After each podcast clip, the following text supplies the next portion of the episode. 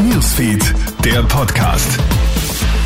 Willkommen zum Krone Hit Newsfeed Podcast. Ich bin Jeremy Fernandes. Bis zu drei Jahre Haft hätten ihm gedroht. Jetzt ist Martin Sellner vom Vorwurf der Verhetzung freigesprochen worden. Heute Mittag muss sich der ehemalige Sprecher der als rechtsextrem eingestuften identitären Bewegung am Wiener Straflandesgericht verantworten.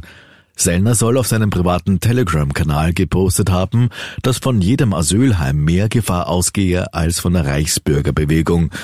Dass damit pauschal zu Hass gegen die Gruppe der Asylsuchenden aufgestachelt wurde, sah das Gericht nicht bestätigt. Für Sellner gab es daher einen Freispruch, nicht rechtskräftig. Was bleibt, ist ein bitterer Beigeschmack. Rechtsanwalt Johannes Schriefel. Früher hat man immer gesagt, bevor man den Mund aufmacht, Hirn einschalten. Heute muss man auch schon sagen, bevor man die Finger am Computer bewegt, muss man das Hirn einschalten. Und wenn man solche Sachen postet, besteht die Gefahr einer strafgerichtlichen Verfolgung. Mehr als drei Jahre lang hat uns die Corona-Pandemie begleitet. Jetzt möchte die Bundesregierung die Pandemie aufarbeiten. Dadurch sollen Lehren für die nächste Krise gezogen werden. Auch die Menschen in Österreich können in Fokusgruppen ihre Meinung abgeben. Hauptthemen sind die Polarisierung im Land und die Wissenschaftsskepsis. Die Bundesregierung möchte auch lernen, wie sie in Krisenzeiten besser kommunizieren kann.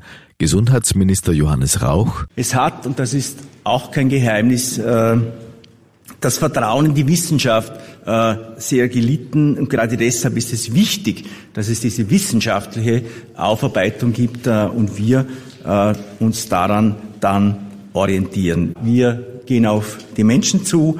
Gleichzeitig äh, versuchen wir, wie gesagt, ins Gespräch zu kommen. Das ist eine politische Aufgabe für die nächsten Monate und Jahre auf allen Ebenen. Trauer, Schock und Wut herrscht in Serbien am Tag nach dem Amoklauf. Ein 13-Jähriger hatte ja gestern Mittwoch in einer Volksschule in Belgrad acht Mitschülerinnen und Mitschüler sowie einen Wachmann getötet, während sechs Kinder und eine Lehrerin mit Verletzungen davongekommen sind. Von den sieben Verletzten befanden sich heute zwei, ein Mädchen und ein Bub, nach Angaben der Ärzte weiterhin in kritischem Zustand. Soweit ein kurzer Überblick aus der Krone Hit Newsfeed Redaktion. Mehr Infos bekommst du natürlich laufend auf KroneHit.at. Schönen Tag noch, bis morgen. Krone Hit Newsfeed, der Podcast.